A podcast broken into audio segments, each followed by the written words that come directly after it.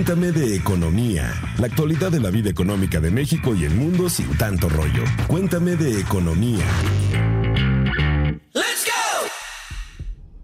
¿Extrañas muchísimo salir de casa? ¿Te acabaste todas las películas y series disponibles desde tu sillón? Si quieres vivir una experiencia cinematográfica con toda la seguridad para ti y tu familia, ven al Autocinema Santa Fe y disfruta de algunos de los mejores clásicos del cine en un formato único, moderno y entretenido. Conoce la cartelera y adquiere tus boletos en boletia.com. Autocinema Santa Fe. ¡Te esperamos! Hola, escuchas buenos días, buenas tardes, buenas noches, según el horario en el que se encuentren y en el país también en el que se encuentren. Yo soy Taisu Patiño, reportera de la Mesa de Economía de Expansión. Bienvenidos a su podgrama favorito de Cuéntame de Economía. Digo podgrama, como le puso así nuestro podescucha José Miguel, arroba MSTRMK, síganlo en Twitter les recordamos que este programa se sube a las plataformas todos los lunes. Si les gusta, no olviden recomendarnos con sus amigos y familiares. Hoy vamos a estar hablando pues de un tema muy ad hoc al mes, pero no solamente al mes, sino también al contexto económico que estamos viviendo en el país a causa de la crisis económica pues que se está viviendo alrededor del mundo. Y esto es justamente pues vamos a estar hablando acerca de lo hecho en México como una clave para la recuperación económica del país. Es un tema que ha estado tomando fuerza entre cámaras industriales, entre el sector económico y pues de este vamos a estar hablando más adelante. Eh, pero antes quiero presentarles a Alex Bazán, que es el editor de la Mesa de Economía en Expansión, y a mi amigo, colega Pepe Ávila, reportero de la Mesa de Economía. Antes de que se presenten, quiero preguntarles, ¿qué productos les viene a la mente cuando les digo hecho en México? Así, nomás. Hola Dainzu, hola Pepe, ¿cómo están? Hola, ¿puedo escuchar cómo están? Hola, un saludo a Mónica Alfaro, nuestra productora. ¿Cómo están todos ustedes? Exactamente, Jiménez, así como tú dices, hecho en México, lo primero que se me viene a la mente es tequila y mezcal, no sé por qué, pero esas bebidas son místicas, religiosas para mí y hechas en México. Pero antes de empezar con lo hecho en México, déjenme les cuento del caso de una empresa 100% mexicana que está haciendo cosas muy interesantes dentro de su industria, que es el sector energético. Hablo de Grupo Petrol y particularmente de su red de estaciones de gasolina Red Petrol, la cual es líder en Sinaloa y se está posicionando en el mercado gracias a su innovadora estrategia de servicio, ya que su producto contiene aditigas, con el cual se consigue mayor rendimiento del combustible que proveen estas gasolineras y que cumplen con todas las normas y estándares internacionales en la calidad del combustible. Sus clientes también se benefician de diversos programas de recompensas. Cabe recalcar su rápida expansión, ya que tan solo este año se han creado 26 gasolineras con marca Red Petrol entre propias y afiliadas, nueve de ellas creadas en agosto. Seguro han visto alguna por ahí. Si quieren tomar un buen ejemplo de ellos, les recomiendo que sigan esta idea. Son ágiles para tomar decisiones fundamentales. Son ejemplo de una empresa que se transforma para seguir adelante, la verdad. Y bueno, después de este ejemplo, Pepe, ¿tú qué dices cuando te dicen hecho en México? Híjole, Alex. Hola, primero, hola Dainzu, hola Alex, a la productora y a todos los que nos hacen el favor de escucharnos cada semana. Y sí, igual que ti, como que me viene un poquito de esa sed de la peligrosa, de la que arruina carreras de famosos. Y sí, también he tenido la oportunidad de viajar al extranjero por ejemplo, cuando he estado en Xochimilco o en Teotihuacán y que me encuentro uno que otro turista, de repente me dicen, ¿por qué no hablas así como en las telenovelas? pues desafortunadamente, o no sé, dependiendo de los gustos, nos ubican por las telenovelas, por el tequila, por el mezcal, pero pues también por productos como el aguacate, por ejemplo, ¿no? Eso es lo que a mí se me viene a la cabeza cuando escucho hecho en México. Pero aquí, amiguitos, creo que no todo eh, es, creo que aguacate, mezcal y tequila. Lamento desilusionarlos. No, que los voy a andar desilusionando si ustedes saben re bien de este tema. Somos reconocidos a nivel mundial por ser un gran exportador de manufacturas, especialmente por las del sector automotriz y también un poco el electrónico. Sabían que México es uno de los principales países exportadores de pantallas planas. Eh, claro que eh, aquí se terminan por ensamblar y dado que es el último lugar eh, destino donde se ensamblan, pues somos los, los mayores exportadores, ¿no? Pero el contenido nacional de esas exportaciones aún está bajo y ahí es donde tenemos grandes oportunidades, claro, bien importante, el mezcal y el tequila y algunos productos del mar, por ejemplo. Pero primero, para ir entendiendo, ir poco a poco con este tema, ¿qué les parece si vamos a escuchar a nuestro diccionario económico, que ya lo extrañamos? Diccionario Económico de Expansión. Contenido nacional. Es la proporción de insumos producidos en un país contenida en un producto comercial final en promedio, el contenido nacional de las exportaciones mexicanas de manufacturas en 2018 fue de 45.3%. Con información del Instituto Nacional de Estadística y Geografía, INEGI. ¡Viva México!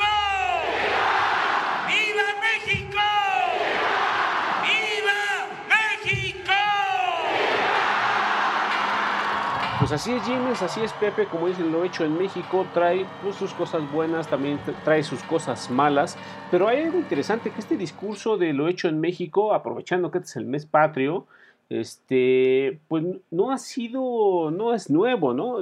Ha habido muchos gobiernos, muchas administraciones que lo han intentado reforzar, que lo han intentado lanzar, que han intentado sacar provecho, para sus comunidades, para sus mercados, a sus sectores, y hoy toma un nuevo auge por dos factores eh, pues interesantes. Una es el TEMEC y la otra es la crisis, ¿no? Eh, cuando vemos, ¿y cómo vamos a salir de la crisis, ¿no? Y vamos a esperar a que alguien venga y nos salve, y vamos a esperar a que el presidente o el gobierno en turno ahora venga y nos rescate.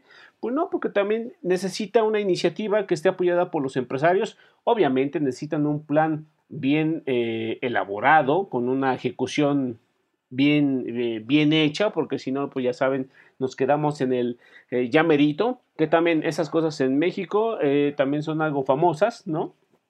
Pero también ahorita ha habido un intento por darle una una mayor cabida, mayor conciencia, mayor seriedad a este aspecto de lo hecho en México, y donde hay instituciones como el Instituto para el Desarrollo Industrial y Crecimiento Económico, el IDIC, o la Cámara Nacional de la Industria de la Transformación, la Canacintra, que ahorita están llevando toda esta iniciativa para tratar de, de, de impulsar, de ayudar, de rescatar y de profesionalizar a toda esta cadena de suministros, pequeñas empresas, medianas empresas que participan en, todo un proceso de, elaboración de industrias manufactureras, de, industrias textiles, ¿no? de, la industria en general eh, para México. Y obviamente con ello apoyándose habría un beneficio al mercado interno con mayores empleos y bueno, con, muchos beneficios, ese efecto multiplicador de que tanto ahorita necesitamos eh, en tiempos de crisis y que tanto también podemos aprovechar con la entrada al vigor eh, recién del TEMEC, ¿no? Y con los nuevos tratados que se están modernizando o, o que está haciendo el gobierno mexicano. ¿O cómo ves, Pepe? Pues eh, tienes muchísima razón, Alejandro, pero además de los tratados comerciales, sobre todo el TEMEC, que recientemente entró en vigor en, nuestro país, Estados Unidos y Canadá, la verdad es que este tema de la pandemia también vino a, a reconfigurar, vino a sacudir la manera en la que hacíamos las cosas, particularmente hablando de comercio. ¿Por qué? Porque sabemos que el coronavirus empezó en China, de ahí se empezó a, a esparcir a todo el mundo. América Latina y México fue de las últimas regiones y países en donde afectó. ¿Y esto qué provocó? Provocó un cierre paulatino también o una suspensión de las cadenas de suministro. Entonces, México, como bien comentaba Dainzú, sí es el principal exportador de pantallas planas, exporta muchos automóviles hacia Estados Unidos y bueno, ya yéndonos un poquito más allá de la industria automotriz, el 80% de las exportaciones totales de México van a nuestro vecino del norte. Pero, pues no todo se fabrica aquí en México. Hay una gran cantidad de componentes que vienen de países asiáticos.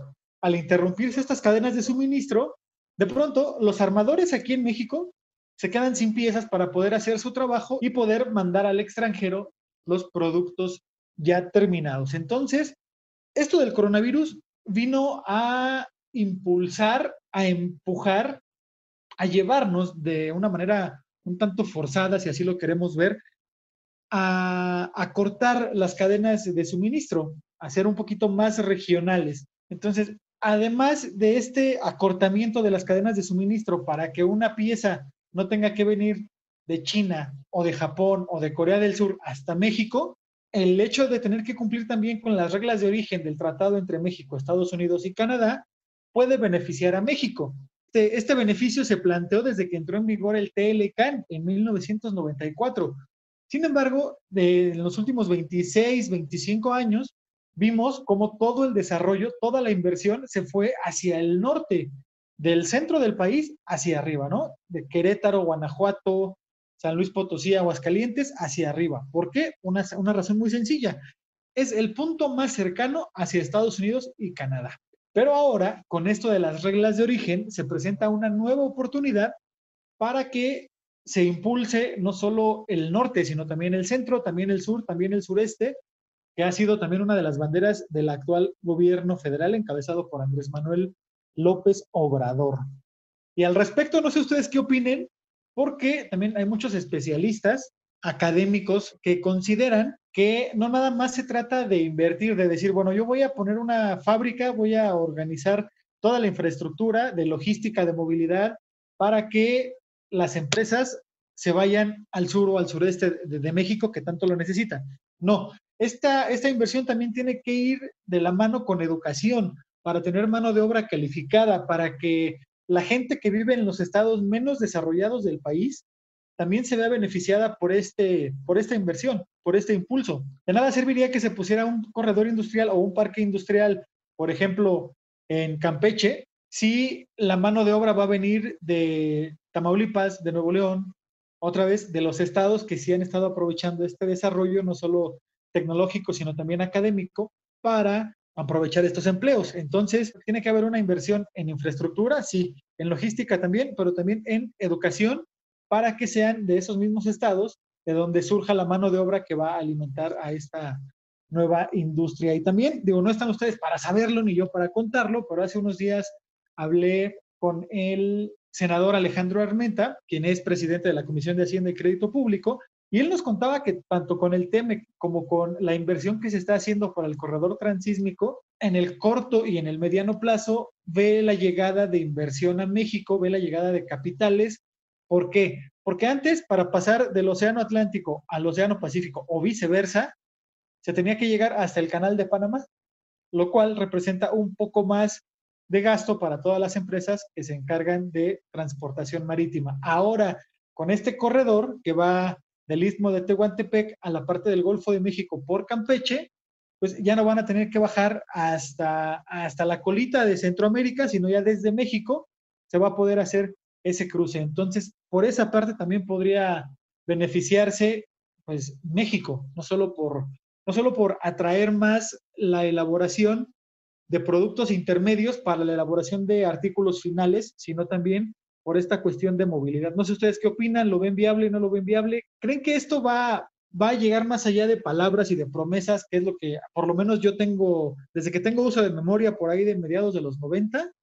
No hay presidente que no haya prometido, que no haya asegurado que ahora sí va a haber progreso, que ahora sí va a haber bienestar, que ahora sí va a haber una mejor repartición de la riqueza y al final solo queden palabras. ¿Creen que ahora sí sea la buena? Justo uh, platicábamos en días anteriores con, por ejemplo, Alejandro Saldaña, economista en jefe de B por Más, explicaba justamente esta parte de la educación que es bien necesaria, sobre todo capacitación para poder incrementar digamos, los insumos mexicanos en nuestras exportaciones. Y otra parte bien importante, creo que, bueno, una parte viene por el sector privado, por el educativo y por el público, ¿no? Entonces, de nada te sirve una infraestructura si no tienes gente preparada y viceversa, ¿no? Y también eh, la parte de de diversificar. Yo creo que podemos aprovechar esta oportunidad, eh, independientemente a los discursos políticos, creo que alrededor se ha demostrado, o sea, tanto como la iniciativa privada como la población, ha demostrado que se pueden hacer las cosas con o sin apoyo, ¿no? Pero pues obviamente es vital la participación del sector público para el desarrollo de infraestructura, sobre todo para logística de materiales, con el objetivo de pues de seguir exportando. Y creo que aquí un punto clave sí es el hecho de el valor agregado, ¿no? Somos muy, muy, muy reconocidos por em, este por el hecho de exportar muchos aguacates, pero ¿qué tal si esos aguacates los convertimos en aceite, eh, en, puede ser en aceites, qué tal si los convertimos en guacamole, ¿no? Un tipo de guacamole, o qué tal si los... Eso es como el valor agregado, el hecho de que ya nosotros le pongamos algo, una transformación a la materia, ¿no? En cuanto a, por ejemplo, en la parte de la manufactura, pues ahorita nosotros, eh, México importa mucho de China todavía autos, componentes electrónicos y textiles para la industria automotriz, pues para los asientos de, de, de los automóviles, ¿no? Incluso también asientos para, para aviones este, el textil era un sector en el que México era líder hace algunas décadas, pero que empezó a, como a tomar un declive cuando China entró a la OMC, ¿no? Estos casos de la mezclilla y todas estas cuestiones, ¿no? Entonces, este, Alejandro Saldaña nos comentaba que por ahí pueden venir las oportunidades para incrementar nosotros las exportaciones hechas en México. También, por ejemplo, pues sí, justamente hablábamos en la parte agroalimentaria en la que tenemos grandes oportunidades. Comentabas, Pepe, que el 80% de nuestros envíos se va a Estados Unidos, pero se ha hablado de grandes oportunidades para exportar productos de mar, alimentos eh, que vienen provenientes del mar hacia Asia, ¿no? Y, y, y sí, efectivamente, como ustedes decían al final, creo que todavía podemos seguir expandiéndonos con la cerveza, que también México es de los principales exportadores a nivel mundial de cerveza, el mezcal y el tequila, que estos dos tienen denominación de origen, es decir, que no se fabrican en ningún otro eh, lugar, que en este caso el mezcal es de originario de Oaxaca y el tequila de Jalisco. Eh, así como, por ejemplo, el champagne, que es de Francia, ¿no? E, este tipo de cuestiones que son endémicas, ¿no? Entonces ahí justamente estamos pues exportando lo que es único de nosotros y que solamente se produce en otros países. Creo que hay otras oportunidades, por ahí decías lo de las telenovelas, también hay oportunidades para estos sets, de, para locaciones de filmación de películas. Hay muchas locaciones mexicanas que vuelan por ahí entre las películas de Hollywood y estas grandes producciones. Y, este, y bueno, pues por ahí un dato curioso es que nuestras telenovelas se exportan a más de 128 países con gran éxito.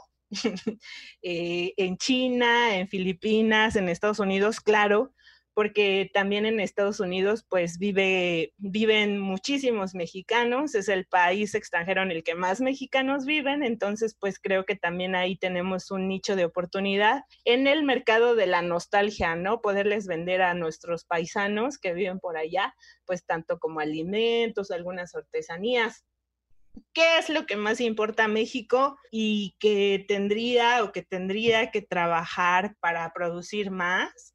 Eh, maíz, carne de cerdo, trigo, leche en polvo, carne de pollo, soya, ¿no? Entonces, también por ahí vienen políticas del nuevo gobierno encaminadas a apoyar el campo mexicano. Esperemos que no se queden en palabras, porque a veces muchas cosas se quedan en la intención. Y como dicen los economistas, tenemos que aprovechar este momento que es clave, lo que comentaba Pepe ya, la reconfiguración de las cadenas de suministro. Vemos que por la presencia o por el vigor, por la entrada en vigor del Telecán hace ya más de 20 años, pues sí se ha, ha habido la presencia de empresas transnacionales y eso nos ha ayudado a adoptar modelos que se implementan a nivel mundial, ¿no? Y pues en este sentido, pues hay gente capacitada.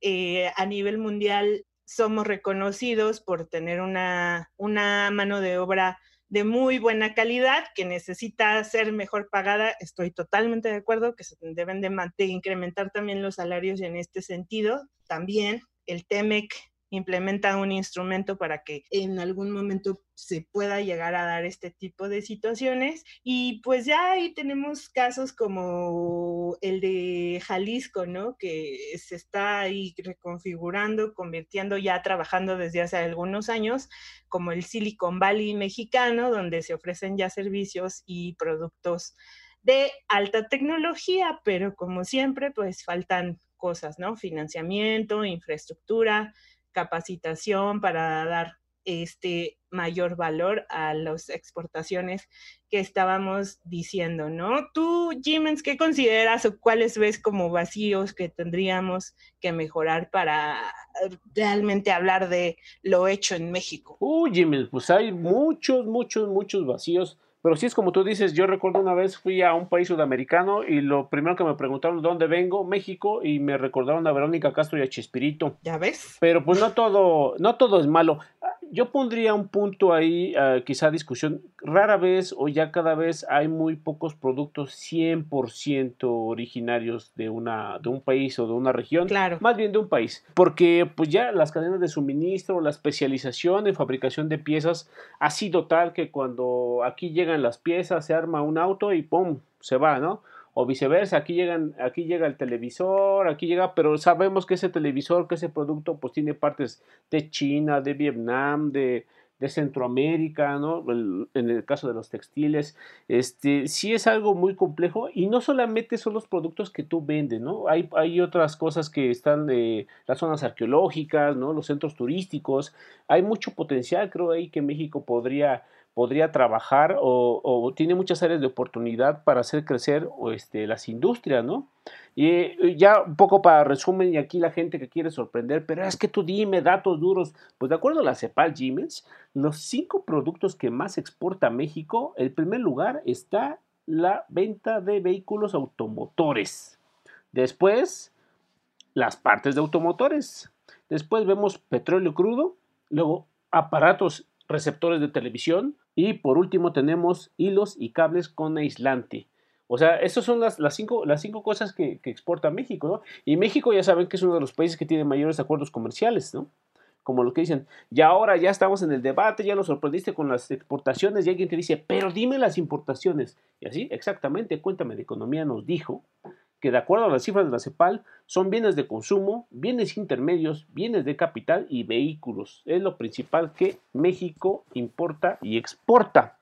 Ahora, dando pie a lo que, lo que platicamos, hay muchas áreas de oportunidad, pero lamentablemente el ponerse a trabajar se ve tan grande o tan inmenso que, a mí me abruma. La gente que, se informa en Expansión MX, nosotros como reporteros, vemos ¿no? que Banco de México, los expertos, cámaras empresariales, pues te dicen algunos datos claves, ¿no? Fortalecer el Estado de Derecho, certidumbre para invertir, seguridad legal y física para atraer a inversión extranjera.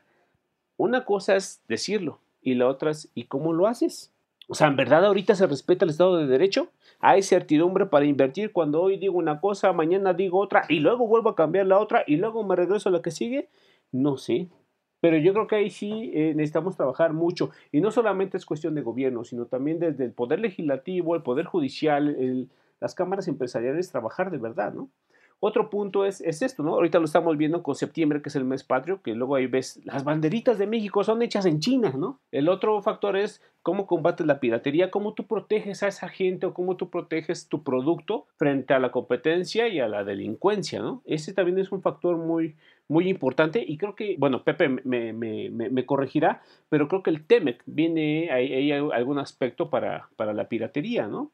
Entonces yo creo que es muy complicado Obviamente no es imposible, pero sí necesitas que se pongan a trabajar todos los actores en verdad de renombre y que nosotros como ciudadanos les exijamos, ¿no? Que, que, nos protejan y que estén, este, pues viendo al final de cuentas, pues por el, el, beneficio de, las personas que, vivimos aquí. O no sé, ¿tú qué dices, Pepe? Porque ya te vi así como que medio enojado y ya...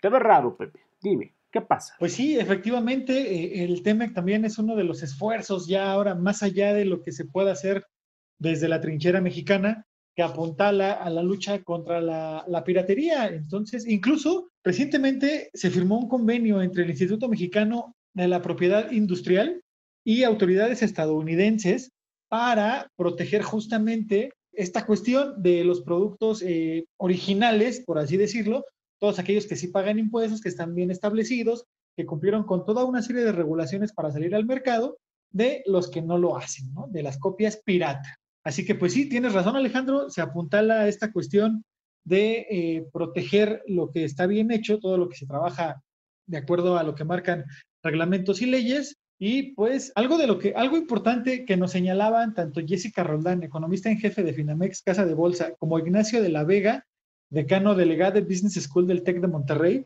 es que esta reconfiguración de la que hemos estado hablando no solo debe venir acompañada de inversión público-privada y de la colaboración también de todos los sectores de la sociedad, sino que debe tener una visión que sea resiliente, una visión que sea incluyente y una visión sobre todo que sea sustentable. ¿A qué me refiero con sustentable? Que sea amigable con el medio ambiente, porque en los últimos años solamente se ha visto los dueños del capital, aquellos eh, dueños de las empresas y los que generan empleos, pues se han preocupado únicamente por producir, producir, producir y por generar ganancia.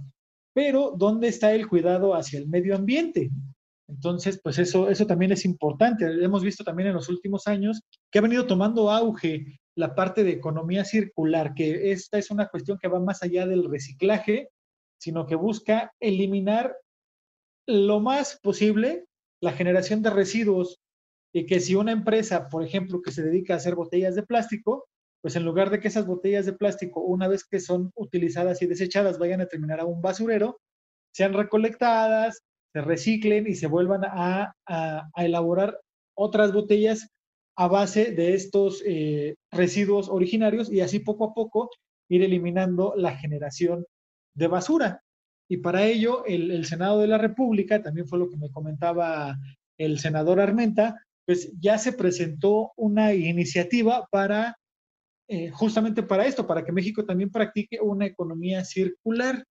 Ahora, pues, falta más allá de que se apruebe o no se apruebe la ley, que yo espero que sí se haga, pues que se trabaje también para generar esa infraestructura, porque también eh, se dice fácil, junta tus botellas, ve y llévalas a una planta donde las van a volver a procesar para hacer nuevas botellas o nuevos empaques, pero más allá de que se pueda hacer este manejo con el PET, se necesitaría desarrollar la infraestructura necesaria para hacer lo mismo, por ejemplo, con el acero, con las botellas de vidrio, con el aluminio y así un largo etcétera. Y no es nada barato y no va a quedar de un día para otro. Así que con todas estas visiones que nos comparten los expertos, se tendría que trabajar en algo que sabemos no va a quedar en uno o en dos años, sino también se tendrían que tomar en cuenta metas a mediano y largo plazo, es decir, forzosamente tenemos que hablar de proyectos transseccionales. Así es, Pepe, creo que coincidimos justamente eh, considerando que los economistas están diciendo que la recuperación económica o el periodo para llegar a índices económicos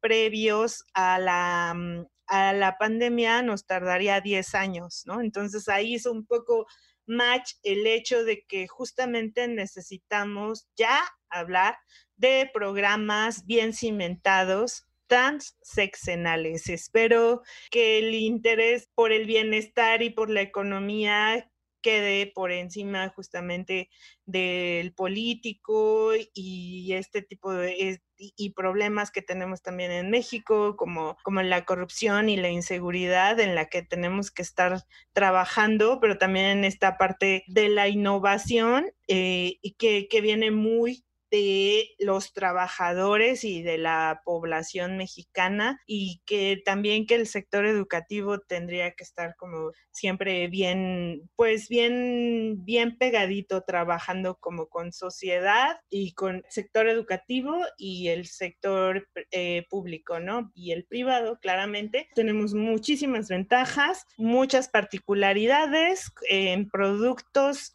eh, mexicanos que solamente tendríamos que empezar a darles un impulso, un auge y estar presionando y hacer también proyecciones, comenzar a hacer nuestras proyecciones a largo plazo, pero no tan a largo plazo para que nos alcance a hablar de ello en este podcast que en esta ocasión se nos está acabando. Yo me despido, le dejo los micrófonos a Pepe y a Jimens para que se despidan. Así es exactamente, Jimens, pero no todo es un poco de seriedad. ¿Por qué no nos escriben, chicos, y nos dicen de qué les da orgullo ser mexicanos? De, qué se sienten orgullosos. Aquí no es por echarle el chisme, pero nuestra productora tiene su playera de la selección mexicana y bueno, ¿eh? o sea, y Pepe se quiso poner la del América, pero dijimos el América es mundial, entonces ya se la quitó.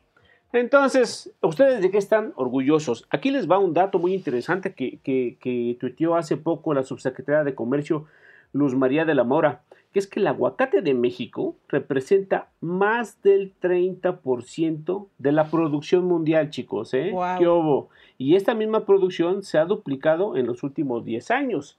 Así que, pues no todo es malo, ¿eh? bien es enfocarnos cuál es lo prioritario, cuál es lo importante y a eso eh, darle, darle cabida, ¿no? Y si hay alguien que se siente contentote con la selección mexicana, que ya casi, ya casi, ya casi el quinto partido y el sexto partido, pues ya nos puede mandar un correo, nos puede comentar, estás muy equivocado porque la verdad, la selección sí es bien patriótica. Así es, nada más que, híjole, la playera del América, no les cuento para qué la utilizo, pero deja los pisos bien brillantes y bien limpiecitos, ¿no? Antes de despedirnos, quiero recordarles, quiero hacerles una invitación a que también escuchen los demás podcasts que hacemos en expansión. Uno es Geek Hunters y el otro es Mujeduría. Y van a encontrar en cada uno temas bien, bien interesantes, de verdad, para que también lleven a la sobremesa, para que también lleven esas reuniones de Zoom con sus amigos ahora que están de moda y les recuerdo también mi cuenta de Twitter, arroba José Avilamunos. Ahí, si quieren hacernos llegar sus dudas, quejas, preguntas, sugerencias o lo que tengan a bien compartir con un servidor, serán, por supuesto, bien recibidas o también a la cuenta arroba EXP Economía. Y si tienen alguna pregunta en particular, pues a través del hashtag, cuéntame tus dudas. Así que, pues ahora sí, no me queda más que decirles gracias infinitas, porque por ustedes estamos ya entre los mejores podcasts de Spotify y bueno, eso no se paga con nada. Nosotros seguiremos haciendo nuestro mejor, mejor esfuerzo para que este Cuéntame de Economía siga siendo de su agrado y sigamos estando en el top de tops. Así que pues hasta la próxima, cuídense mucho y saludos a todos. Y viva México, chicos.